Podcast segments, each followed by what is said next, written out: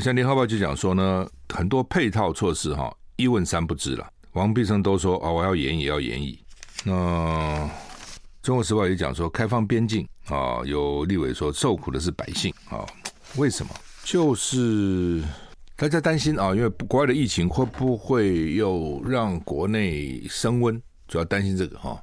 呃，现在国外的疫情没有国内的重。你看，我们从境外进来的人，每天大概就是两百，我看昨天两百多个，那国内有四万多个。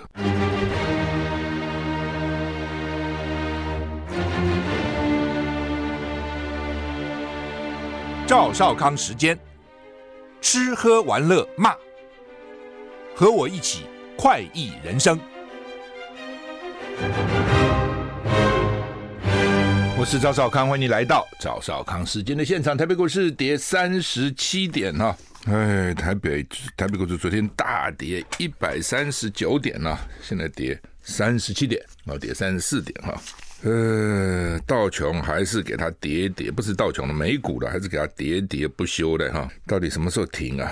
啊？道琼跌零点三五个百分点，纳斯达克大跌一点三七个百分点，S&P 五百在中间，因为它有道琼有纳斯达克成分股，跌零点八四个百分点，分成半导体大跌二点八一个百分点哈。美股好，我看一下个股怎样哈，个股应该也是不好了，尤其高科技类股哈，看看果然不错，苹果原来涨的，后来是跌零点六四，因为它 i iPhone 十四卖的不错哈，所以它跌的比较少，它只跌零点六，那 Amazon 跌一趴啊。阿里巴巴跌一趴，脸书还小涨零点四九趴，很奇怪哈。Google 小涨零点八七趴，这两个还不错哈。那微软涨零点八五趴，NVIDIA 大跌五点二八趴啊，NVIDIA 好惨，搞好的时候我记得好像将近三百块啊，现在搞一百二十五块。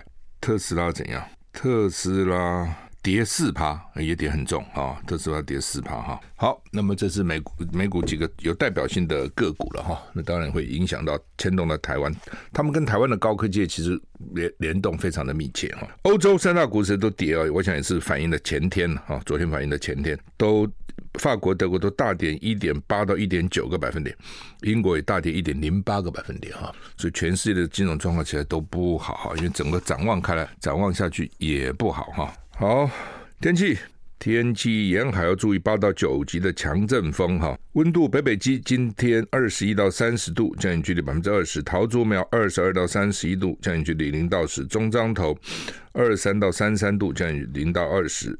云嘉南二十三到三十二度，降雨距离零到二十；高屏二十四到三十二度，降雨距离二十到三十；宜兰二一到三十度，花莲二三到三十度，台东二十四到三十一度，降雨距离百分之二十；外岛二五到三十一度，降雨距离零啊！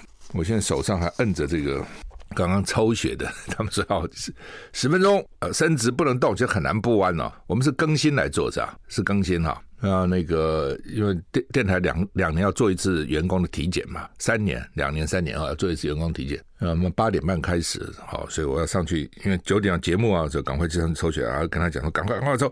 为什么呢？因为抽了血才能吃点东西，你其他可以压到后面啊，但是呢，抽血你要前八个钟头不能吃东西吧？啊，所以等于昨天从这个十二点，十二点之前我喝了一点牛奶了哈，然后之后就没吃，然后早上喝了两口水，他说只要一百 CC 以下都没关系哈，然后不能吃东西啊，我想他可能要做那个饭前血糖啊，所以不能吃。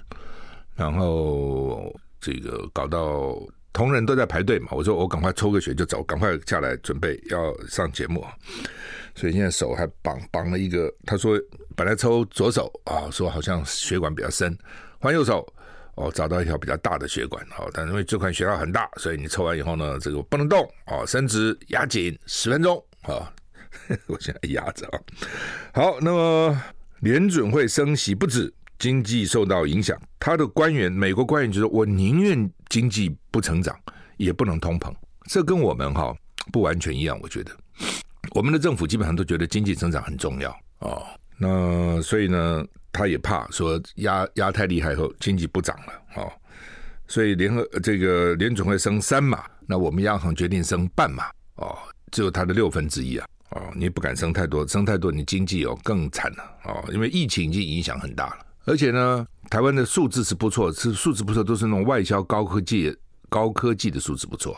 你内内销的数字哪有好呢？哦，你内部的素质并不，服务业并不好啊，那个养养活人才多啊，所以他也不敢哦，所以硬压哈。美国官员喊十一月、十二月还各升息三码跟两码，就未来到年底他们可能还要升五码，所以寿险公司惨了，台湾寿险公司真的衰死啊！这屋漏偏逢连夜雨，以前好的时候他们是赚钱呐，寿险，因为台台湾现在要保险的人越来越多啊，对不对？哦，这个。而且我们的保险还很绝，以前通常保险就是保健康险嘛，保寿险，保意外啦。就是万一不不幸得个大病啊，那这个时候呢，众人来帮助你度过这个难关。就保险的意思就是这样嘛，大家集体分担风险嘛。那后来呢，就有各种花样出来了啊，除了保险还投资。哦，这保险的钱怎么去转？他去给你投资，投资还要给你每个月付多少钱，或是到时候拿多少钱，反正很复杂的啊，各种不同的这个做法了哈。就不只是健康的保险了哦。其实保险最初的概念就是大家集体出一点点钱，然后有谁有困难的时候帮他度过难关，其实这是保险的意思嘛啊。那后来就不只是这样了啊，就包括投资啊各方面了哈。那那情况好的时候。那个时候我记得台湾的股市不好哦，然后呢，收入不好的时候呢，国外股市还不错，所以不少保险公司哦，特别寿险公司从国外赚钱来弥补台湾的少赚钱，他这样才能发钱给保护啊，保护有的是是要要收入的啊、但是呢，这两年一方面是疫情，我那天看一个数字，好像大家交的那个新冠肺炎的保费大概四十几亿吧，他们这保险公司赔了快一千亿啦，你有这种是有有这种大概十七八倍啊。就说我保费只有四十几亿、五十亿，我付出去的那个新新冠一一什么住院啊、确诊啊，付了将近一千亿，还在付呢，还没停呢，哦，所以因为 BA 五会起来了，对不对？每天你那个看那个四万多人、四万多人，很多都是因为保险才去才去报，否则根本不需要报啊，哦，所以保险寿险也惨死了，这是一个。再加上国外利率一直涨，国外利率一直涨就很惨，为什么？因为呢，当你利率涨的时候呢，你原来买的这个债券就跌价了。我昨天不讲过吗？哦，你你这个道理应该你懂嘛？哦，就是说，比如我现在买一个国外的债券，利息两趴好了，我觉得不错啊。国内存银行才零零点几趴，国外两趴，但现在利息一涨，现在债券变三趴了，给你利息，给你变四趴利息，那你原来买的两趴利息的债券就要跌价嘛？所以债券不是永远涨啊，当利息急涨的时候，债券就急跌啊。那我们寿险的时候抓了一大把的这个国外的这个债券在手上哦，所以呢。所以 我看保险公司今年真的是难过哦，所以所以你看这种各种国国际的局势，各方面都会影响到这个经济的表现哦，这也没办法哈。好，那么所以北京很生气，北京说美国对世界经济雪上加霜，无数家庭一夜致贫，这很惨了，很多家庭一夜之间就变穷了，本来不穷的哦，可是你可能可能投资买很多债券呢，这一夜就惨了，一夜就给你，如果你。都集中在某一种项目，一夜之间就惨。诶，赵立坚又出来了。赵立坚前阵不见了吗？大陆外交部发言人赵立坚二十二号表示，美国为解决自身高通膨的难题，联准会连续多轮大幅升息，让本已复苏乏力的世界经济雪上加霜。美元迅速升值，导致全球三十六种货币至少贬值十分之一，令大量发展中国家被迫吞下。本币贬值，资金外逃，融资跟偿债成本攀升，输入型通膨导致经济衰退，无数家庭一夜致贫。哦，这什么意思哈？就是当你美国哈这样子一直升息哦，就是造成美元就升值嘛。我并没有说我美元要升值，但是我这样升息，美元就会升值。大家想，那就干脆到美国存起来算了嘛。我存钱拿利息也好，比股市都在跌啊，对不对？币这个债券在丢，到美国存存起来好了嘛，两趴三趴四趴利息也不错嘛。哦，那大家钱都到美国都要美金，这就升了嘛，就升值了。所以呢，导致全球三十六种货币至少都贬值十分之一。台币有没有贬十趴？也贬不少了，台币已经快贬到三十二了，昨天贬到三十一点多嘛。你说三十一点多跟原来你那个二十六七趴，你自己想，你三十一减二十七块就是四块，四块除二十七块不是十几趴了吗？哦，所以呢。至少贬十分之一，所以那怎么办呢？大量发展中国家只好本币要贬值啊，而且资金外逃。因为当你的币在贬的时候，那你就干脆换成美金跑了算了嘛，美金还在升嘛。哦，那你这时候呢，你这个要还债也贵了，要去借钱也贵了。为什么利率升了，你借钱不就贵了吗？那另外又这个用美金计价，这个又贵，所以输入性通膨，这是一连串的哦。所以呢，大陆就骂美国，那怎么办呢？美金是他印的，啊，美钞他印啊，哦，所以呢。这是不公平哦，很多事情都是不公平的。你从某个角度看，你今天中国大陆对不对？牺牲了自己的土地，牺牲了这个自己的河川，牺牲了空气，然后呢，人民呢这个拼命干啊，流血流汗流泪，然后呢，低廉价的劳工生产出品质比较便宜的产品，外销到美国，赚了美国的外汇是没错啊，美国还生气，他赚的钱干嘛呢？都买美国的债债券呐、啊，都买美金呐、啊。老公不是也买美金吗？两兆美元吗？哦，然后真的老美生气了，还给你断，还给你冻结，不准你动。像俄罗斯现在，俄罗斯有一千多亿美金就被老美直接冻结啊，不准动。所以你老美占尽天下便宜啊，对不对？我辛苦做做好东西给你，便宜东西给你，品质还可以。那么你都用完了以后呢，我赚你的钱你还生气，然后呢，我还得赚的钱去买你的美金哦，必要时候还被你冻结。休息一下。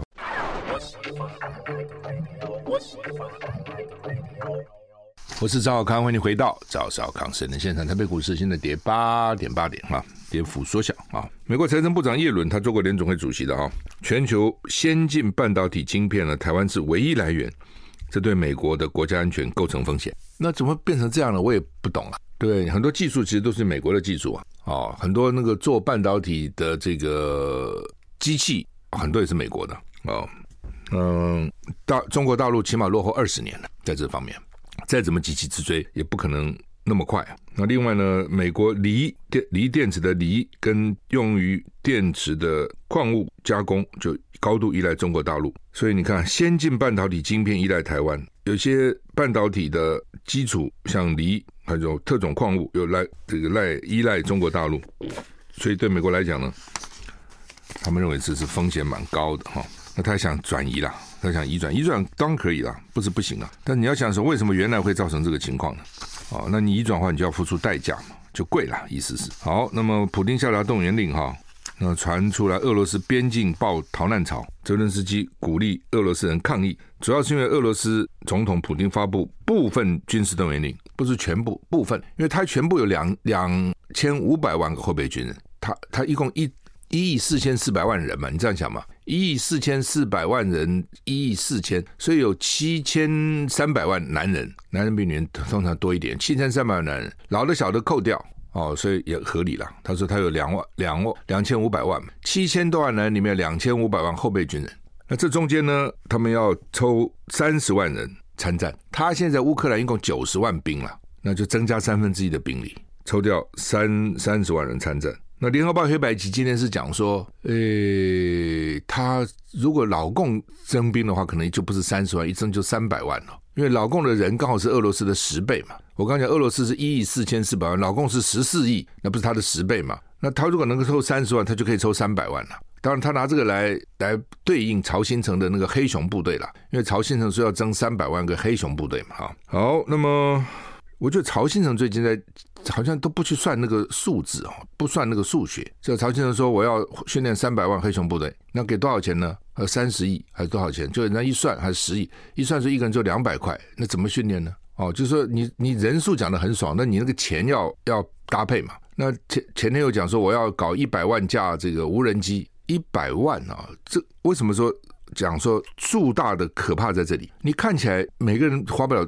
多少钱呢、啊？比如说，我今天要三百万人，一个人两百块算什么了不起的？但是三百万，对不对？一个人两百，三百万，一个人两百块，那个数字就很可怕，就六亿了。那你譬如说，呃，一百万架无人机，一架一万块，就一百万乘万，就一百万万是多少钱？一百亿，一架一百万不贵嘛？啊，不，讲错，一架一万不贵嘛？一架无人机一万贵吗？不贵嘛？一百万就是一百亿。一架十万一一百万架就是一千亿哎，那就是曹新成的财产通通来捐出来，也不过就是可以做一百万架十万的无人机。老美卖给我们那个死神无人机，卖给我们四架，要我们六亿美金，一架一亿五千万美金，就是四十五亿新台币。一架子无人机，所以无人机当然有便宜的，你是空中给你乱飞飞来飞去照相那个其实不贵了，但是也有很贵的啊，就看你用什么样无人机哈。好，那么俄罗斯要招三十万人参战，那听说现在那个机票从莫斯科到土耳其啦，或者到其他地方都贵的要死，都将近三十万一张单程，为什么？有去无回了啦。哦，之前就讲说有钱人的钱其实早就跑了，有办法人可能也走了，不，这东西就是这样哈，就是说。比较敏感的人一定一开始就跑了，乌克兰的人要能跑都跑了啦。哦，那为什么剩下不跑呢？因为他不能跑嘛，他已经规定了，泽伦斯基十八到六十岁的人不能跑，男人如果守着不能出境，所以男人只好留下来，否则嘛跑光光，或至少能跑一大半。你看那个乌克兰四千四百万人嘛，你这样算嘛，很多事情你算出来就，因为你可以想到是，但是如果打起仗来，台湾的情况是怎样了？乌克兰的四千四百万人，两千两百万是男的嘛，对不对？扣掉老的小的，起码也一千八一千八百万壮丁嘛，哦，所以壮丁就是可能十八到六十岁了。那剩下的两两千多万，不到三千万人，跑了一千多万呐、跑是跑出国的，还有在国内到处流窜的啦。因为他也是怕这边危险，可能到乡下去躲起来。它很大，它是我们的十七倍的领土啊，乌克兰了、台湾的十七倍。台湾虽然三万六千平方公里，还有三分之二是山呢。它那平原其实很少，你往哪里跑啊？他那个都是平原，他可以跑过来跑过去。俄罗斯军人军队一进去也打散了嘛，是不可能全面打，只能集中打嘛。那俄罗俄罗斯打人，对乌克兰被打，他人跑；俄罗斯去打人，去打人，有些人也跑了。你去打人，你跑什么呢？你看看现在法律也改了，你给我违反兵役，给你判十五年。哦，如果你这个当兵以后给我跑个判十年都很重啊！你给我跑，你跑跑看看，法律先改，呃立刻就下动员征兵令。好，所以你看很多时候这样，一开始一定有人不信邪嘛，说我们俄罗斯打乌克兰什么问题呢？不，就动员就那些现役军人打就好了，不会动到后备军人。他先开始动后备军人了。休息一下再回来。I like 我是赵少康，欢迎回到赵少康时间的现场哈。日本首相岸田文雄宣布十月十一号开放自由行，恢复免签证措施。日本新闻报道，日本首相岸田文雄在纽约召开记者会。哎，奇怪了，在纽约召开记者，不在日本召开，在纽约他去他去联合国参加会议啊。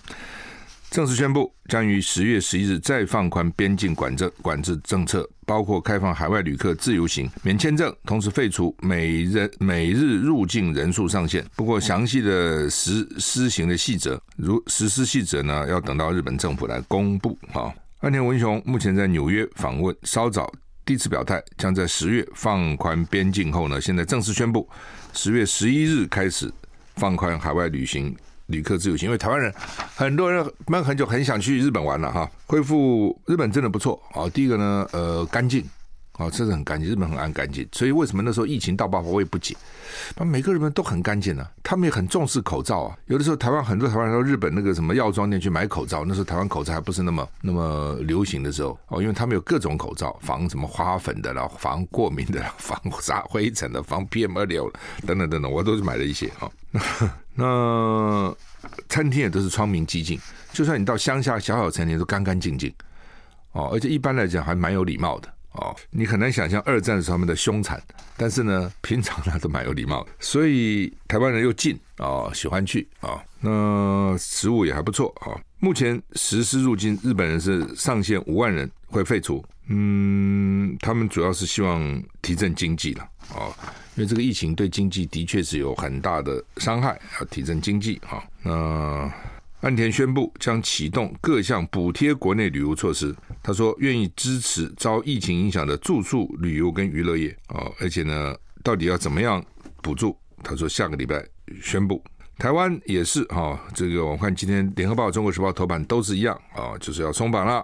十月十三号实施零加七解除禁团令，之前的旅行社是不能组团出去的，解除了啊。那口罩禁令不会同步取消，要看状况啊。他们觉得口口罩最廉价嘛，而且这是老百姓自己做嘛，民民民众自己做哈。好，这等等我们再来谈哈。那么另外还有一个外电就是伊朗在抗议哈，有一个哎一个女子哈叫艾米尼，因为呢头巾没有戴好。那他们这种伊斯兰国家比较严格，都要戴头巾嘛，啊，大部分都要戴头巾哈，蒙不蒙面不一定啊，那大部分是要蒙的啊，露个眼睛，这跟我们戴口罩有点像，我们戴口罩不就是露个眼睛吗？哦，其实很多人戴的口罩反而变好看，为什么呢？因为很多人的嘴巴鼻子长得不好看，但是眼睛那边还可以，所以口罩一戴，只看到眼睛，只看到额头，哎，觉得是还还还蛮好看的。口罩一拿下来，发觉啊不怎么样哦，但是呢，戴了口罩你也看不太出来。所以，他这个中东那边的女子呢，她这个头巾一戴，面一蒙，你真的看不出来哦，看不太出来。所以他们在眼睛里面就一直化妆啊，化妆啊，然后头巾争奇斗艳，有很多名牌的头巾啊。你看仔细看那个那个头巾，哇，很漂亮。那但是呢，这个中东国家还有不同的啊，譬如说伊朗就很严格，那有些像阿阿联酋就没那么严格啊，阿拉伯联合大公国了就没有那么严格啊，所以它每个国家不一样。那它还有宗教警察，你知道吗？就是一般呢、你在路上还有宗教警察哦，宗教警察干嘛？就看你有没有违反跟宗教有关的规定。那这个女子呢，艾艾米尼呢，就是头巾没戴好，我不知道没戴好什么意思，戴歪啦，没弄没有弄正啊，这样。就被宗教警察逮捕，死了。逮捕后死了，就被怀疑啊，是里面在里面被人家打啦、凌虐啦、强暴啦，还是怎么样啊、那伊朗各地就引发示威抗议，结果至少有三十名平民死了，就在抗议的时候可能被打死了。那这个女子艾米尼是库德族，只有二十二岁，走上街头的群众高喊“独裁者去死”，还有喊出“女性、生命、自由”等口号。哦，我觉得只要有这种。你就算镇压了了，镇压住了，它还是一个火种在那边，随时都会引爆的。伊朗各地都在示威，部分女性焚烧自己的头巾，还象征性的剪掉头发，以抗议呢严苛的服装仪容规定。搞不好早就不爽的了。那当局连续六个晚上在三十座城镇暴力镇压抗议者，所以他们说至少有三十一个人死。不但在伊朗，在纽约，因为很多伊朗人到纽约去啊，土耳其伊斯坦堡都出现抗议声援活动。美国财政部把伊朗宗教警察列入制裁黑名单，表示他们对伊朗女性实施虐待跟暴力，侵犯和平抗议的权利。伊朗革命卫队要平息这个抗议，所以呢，要求司法机关起诉散播假新闻跟造谣者，暗示准备加强镇压啊！你们再过示威，就加强镇压你们啊！这这是这些独裁者的做法都一样啊，叫起诉这个假新闻。台湾不是也叫假新闻嘛？现在每天在抓假新闻。这就是独裁者，懂不懂？什么真新闻、假新闻？我说你是假新闻，你就是假新闻。哦，他说你造谣。哦，你看看台湾如果沦落到跟伊朗一样，就很很悲惨了哈、当然不会没有到那样了，但是你看他整个大的做法，这个独裁者就是这样做的。所以你跟我言论不同，你就是就是谣言，你就是假新闻。必要的时候我就查水表来约谈你、吓你啊、哦，或者起诉你，就这样干啊、哦。台北股市现在跌三十五点哈。哦呃，联合报头版头叫做“入境零加七最快十月十三号上路，二十九号开始取消 CPR 改快筛机场了。那当然有人骂哦，人家图利快筛厂商，因为前阵子因为快筛搞得大家很不爽。口罩令最快年底解除，它不会那么快。中国时报头版头也是国庆解封，指挥中心公布两阶段开放，取消机场 CPR，改发四季快筛，入境自主改零加七，解除观光限团令，好，就是不一定要团进团出了。休息再回来。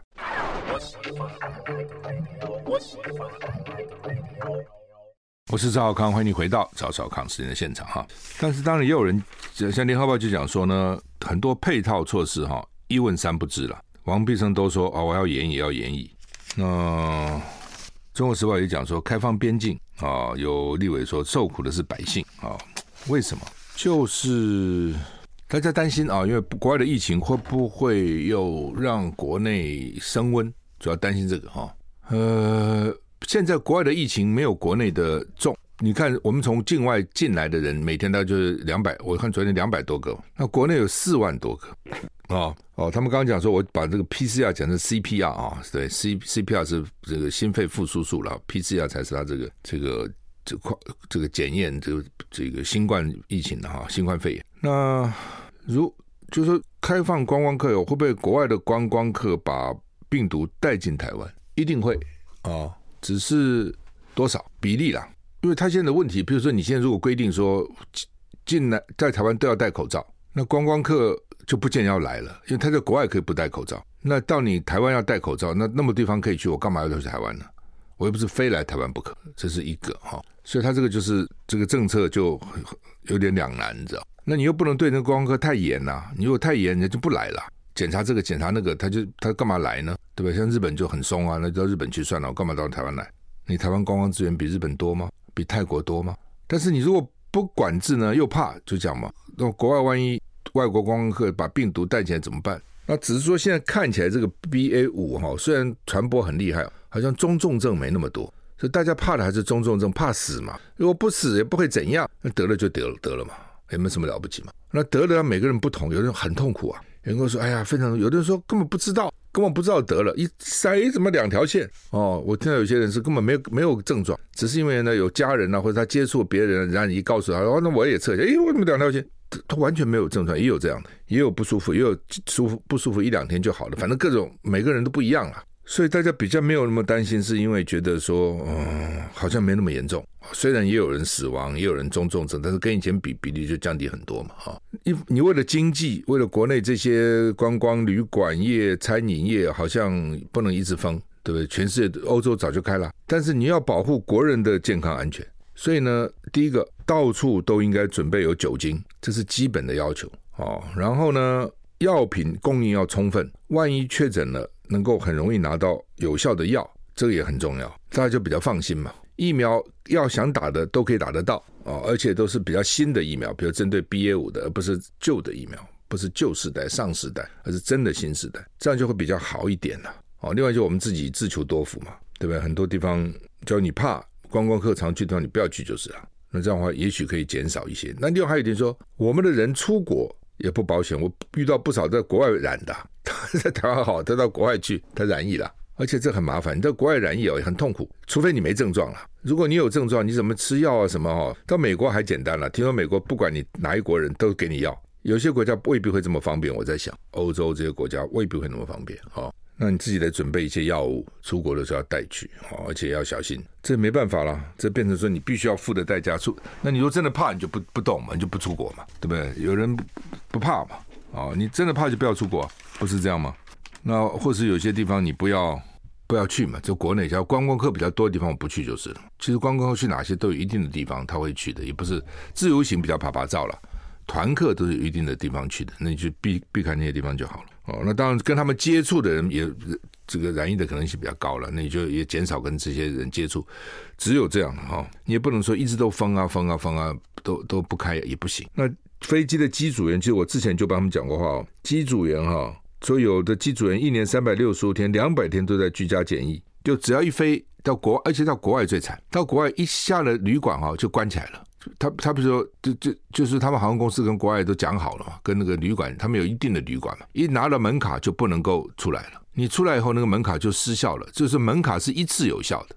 这电脑都可以设定，这不像个钥匙嘛，拿个钥匙我随时可以进出。它是房卡呢，一次设定只能进出一次，所以你胆敢哈、哦、出来了，你进去还想出来哈、哦，你就进不去了哦。那你如果跟那个柜台要，你就知道你跑了，就要报报告，你就要被处罚。所以呢，一旦 一旦出到了国外，下了飞机进了旅馆就不能出来，这不跟坐牢一样吗？你想，他如果三百六十五天，假假，我相信这种货货机的这个机师比较忙了，之前的哈。那一年三百六十两百天都在居家隔离，坐在房间里不能出来，这不跟坐牢一样吗？我看比那个明德外衣间还惨呢、哦。那个外衣间他们还可以回家，还可以两个礼拜回家，还还可以在外面什么，还有高尔夫球练习场，还有游泳池，还有什么各种运动。他们这机组员多可怜啊！呃，这样会影响他的身心健康，哎，都影响到我们的飞航安全。哦，当然另外一点也不，到底为什么我一直在问呢？我还问不出个结果。为什么现在班机次数这么少？比如到大陆的这个班机次数就很少。前阵有朋友说，希望说能不能到上海拿一张机票，说多贵他都愿意付，因为太急了，怎么样都买不到票，都满的。哦，那这么多客人，那加加点班次是会怎样呢？那为什么不行呢？到底谁限制？一方面现在机场限制很多嘛，哦，只有四个机场，哦，那一方面呢，这个人数管制也蛮严格的，所以就变成。这个机票，机票到全世界现在都涨，到美国也涨，这可能到大陆是一票难求。休息再回来。I like 103, I like radio。我是赵少康，你回到，欢迎你回到赵少康时间的现场哈。那《中国时报》的二版是说，台湾政策法年底前恐怕来不及立法了哈，因为他们马上要期中选举啦，那接下来这个会期就结束了哦，而且全世界好像没有一个国家像美国这样啊。国会议员两年选一次，很累啊，你不觉得吗？众议员呢，两年选一次。好，我们以前立委是三年选一次，后来才改成四年，三年选一次，没多久怎么要选了？哦，那那人家美国两年呢，而且四百三十五个联邦众议员是全部选了，但是也有好处了。说实话，是好处，就是你当习惯了就是，所以他们有些议员当很久啊。你这个门槛就高了嘛？什么叫门槛高？就有很多人一想说，我去选这东西干嘛呢？两年就再选一次，算了算了，不选了。你就这种制度就排除了很多本来想选的人。那你现任者就受到一定程度的利益嘛。啊，第二个，因为改变太快了，所以呢，现任者他就现任者的优势啊，所以各有好处了啊。反正去选就选嘛。但是呢，他有一个规定，你这个法案呢不能够跨跨跨任期，比如我这个任这提出来的法案，到下任要重新来审。哦，不，当然从另外角度看，因为参众两面都很反共嘛，所以就算这个会期通不过，下个会期卷土重来，理论上还是会通得过的。只是说，第一个呢，它不是选举年了，哦，所以这些议员可能就没有那么在乎民意，呃民意是反共啊，那有可能。那这个东西其实你不要看哦，政府的那个影响力还是很大的。你比如说前两年大陆人对台湾人很好，印象很好，说我们很好，我说我们是什么最美丽的风景，记得吗？怎么这两年变成这样子啊？喊打喊杀，每天要武统啊？你觉得光靠民间就会这样吗？我觉得不是，一定有官方在后面煽风点火哦，或者带头干嘛？美国也是一样啊，美国人原来对中国人并不坏呀、原来他所以你看我们。我们那时候到美国还拿奖学金，后来台湾人很少拿到奖学金的，不多。为什么？都给大陆人了。他们觉得说，哎，大陆比较落后，比较穷，哦，所以呢，应该让他们的人呢到美国来见识见识。然后台湾人呢慢慢有钱了，你自己花钱来就好吧，不要我我们给你钱了。所以他们开始对大陆人不错的印象也都不错。怎么现在变成这样子呢？突然好像这几年，当然跟政府的讲法有关。假如你川普每天在那边反中骂中，媒体就跟着报道嘛，那你说对民众有没有影响？还是有。哦，所以古人讲这个君子之德风，小人之德草，草上之风必偃，风动草偃，它有一定的道理。就是官方哦带头哦，的确会就就算在美国这样的民主国家，它都有一定的影响。好，那。所以呢，年年底前，如果因为这个台湾政策法，大家很关切嘛，对台湾也很关切，北京也很很生气啊。那说军事条文可能放到国防授权法报过通过，这是中国时报讲法。就关于军事方面，他就在那个国防授权包了，其他的可能没那么快。